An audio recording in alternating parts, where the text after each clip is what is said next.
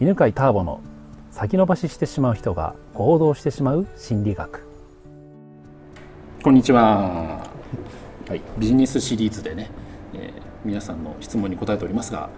えー、前回話していたのがビジネスには3つの柱がありますよって話ですね。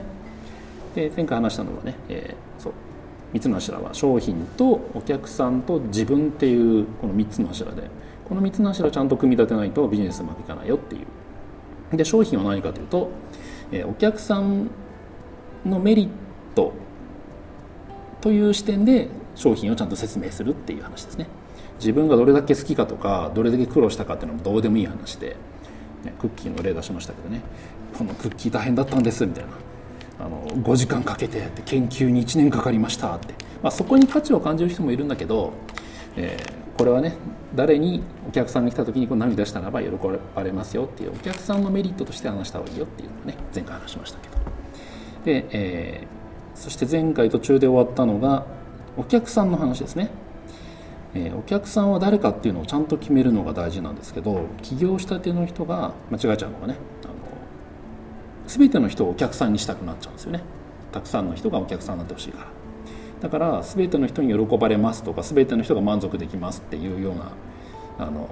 みんなが喜んでくれるっていう説明をしてしまうんですけどそうするとありきたりな商品になってしまってどこでも買える商品に見えてしまうわけ。そうするとじゃあお客さんからするとね最終的に何で選ぶことになるかというと価格で選ぶことになるんで安いもの。だから価格競争に巻き込まれていくんだね。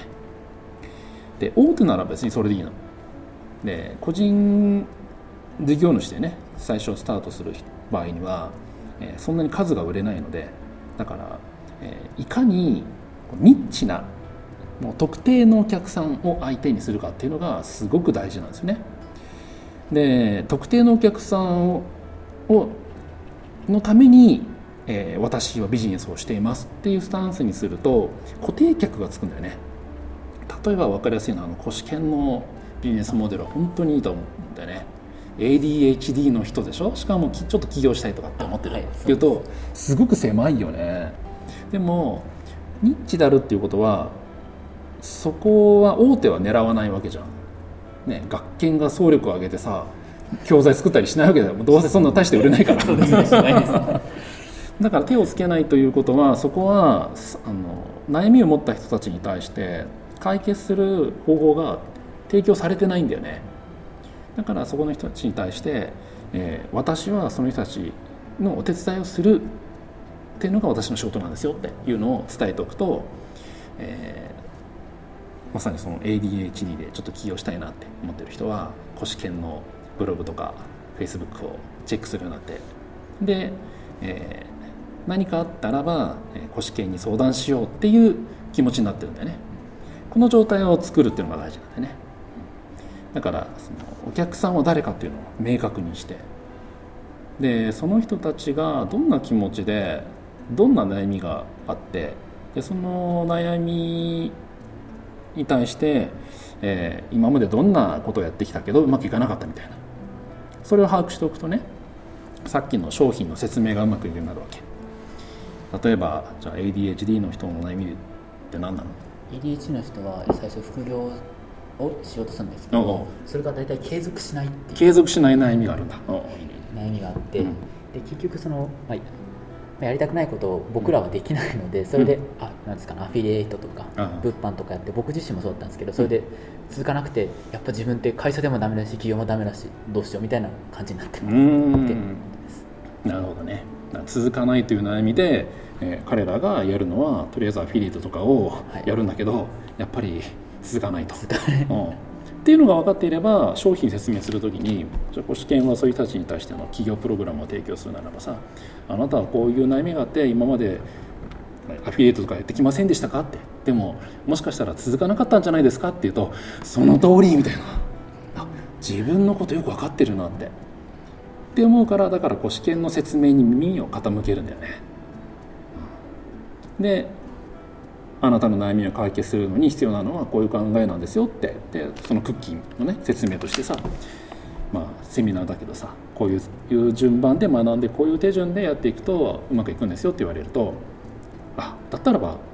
お金払おうっていうふうになるわけ。だからこのお客さんを決めるっていうのは商品の説明をする時にも大事なんだよね。でさっきも言ったようにね大体失敗しちゃう人最初失敗しちゃうのはお客さんは誰かをちゃんと決めない。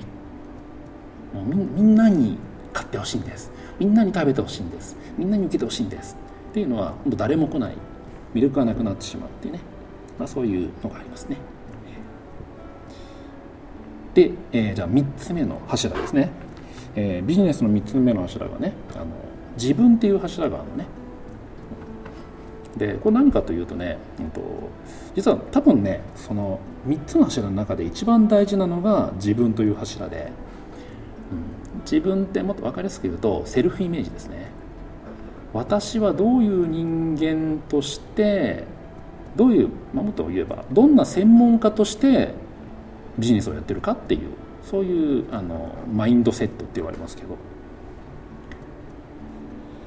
これをしないでねあの素の自分で大体最初みんなやっちゃうんだよね。自分私が普通の私がビジネスをやるってでそうすると、えー、大体ほらまだ専門家っていう認識ができてないじゃん。例えばほらセミナーをね長ヌーンもねやりますけど私は何々の専門家ですっていうふうになってないと語る時に自信がないじゃないですか、うん、どうしてもなんかこうあのビあのビールが好きなんですみたいな感じになると普通のおじさんみたいな感じになっちゃう。普通の人になっちゃう。でそうするとお客さんから見るとあこの人に聞けばなんか教えてくれるって感じじゃなくなってしまうのね。だから、えー、私は何の専門家なのかっていうのをはっきり決める必要があって。でそれをねあの最初の頃はね決めたらば、えー、毎日1回はね読み上げるようにするですね。私は何々の専門家ですって。でそうすると専門家ですっていうのがこう入ってくるとじゃそのために普段から何したらいいのかなっていうのが自然と出てくるんで例えばテレビとか見たらば公式になったら ADHD の何の専門家？ADHD 企業の企業の専門家だったらば、はい、普段から ADHD に関してのテレビとかあったらおってなるだろうしなんか本屋さん行ってもそれに関することだろうってなるからアンテナが出すんだよね。で私は専門家だと思っていれば誰かが ADHD の人がいたらばあそれはねこうなんですよっていうのが専門家の雰囲気で話ができるわけ。そうすると自分自身が魅力的なこう商品サービスを提供する提供主になってくるんだね、うん、やっぱり専門家としてだったらばじゃあブログはどういうふうに書こうかとかそういうのがこう文章も固まってくるんで。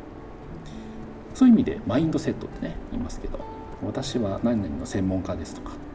あと私はあの経営者ですっていうねマインドセットも大事ですよね、うん、そこがねあの踏ん切りが 結構ついてない人がいるんで、まあ、その辺に関してはあのアファメーションでね私は何とかですっていうその文章を作ってで読むようにすればだんだん入るんで。でその具体的な作り方とかっていうのはもう大体どのセミナー行っても、うん、普通やってると思うんでここは大体抜けてしまうと行動できないからね、